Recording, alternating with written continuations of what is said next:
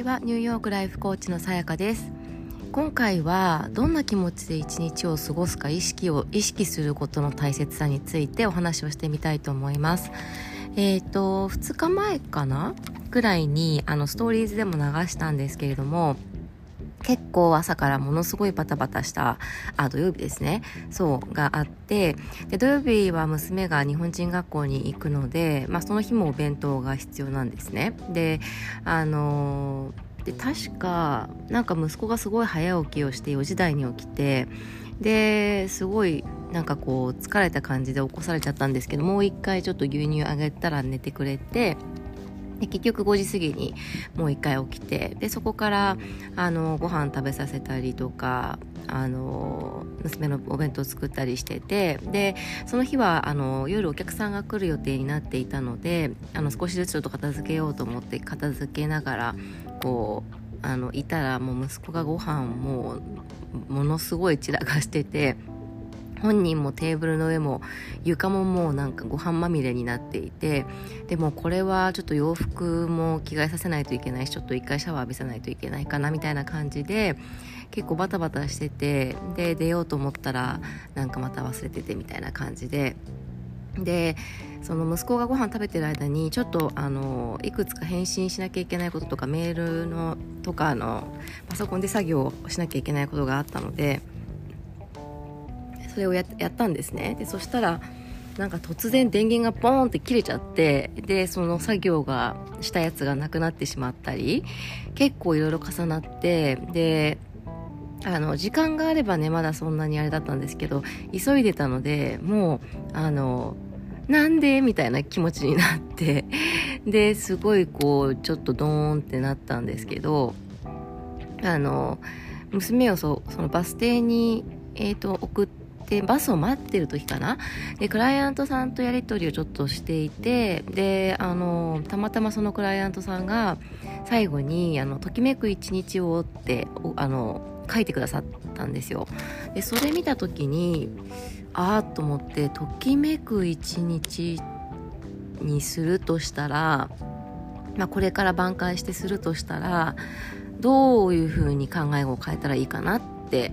思ったのがきっかけでであのー、すごく気分が変わったんですよね。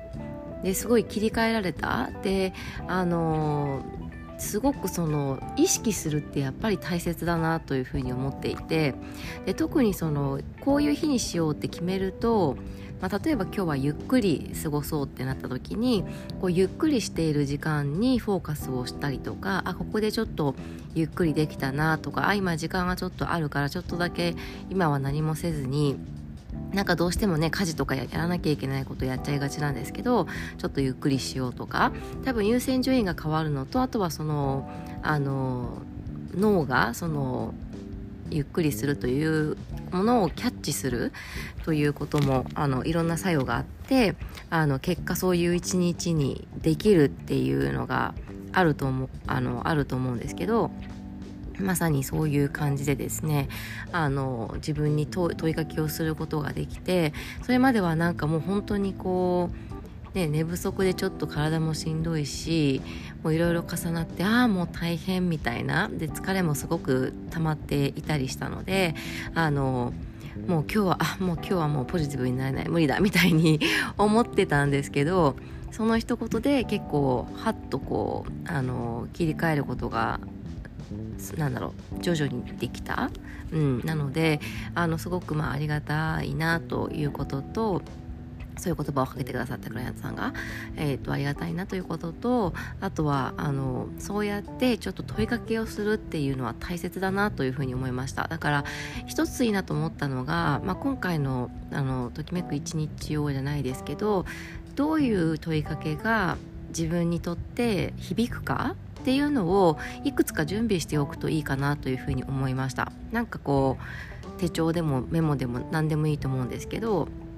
パッとこう見えるような時なんかすごくこうネガティブな気分になった時にあどんな問いかけがあったっけみたいな感じで探してなんかあこれだったらなんか今日ちょっと切り替えられるかもとか少しポジティブになれるかもっていうような言葉ってあると思うんですよね。で同じような意味合いでも結構使う言葉のあの単語であったり言い方であったりあのニュアンスで結構その響く時とそうじゃない時っていうのがあるのであのご自身にとって何があの有効かっていうのをぜひぜひあの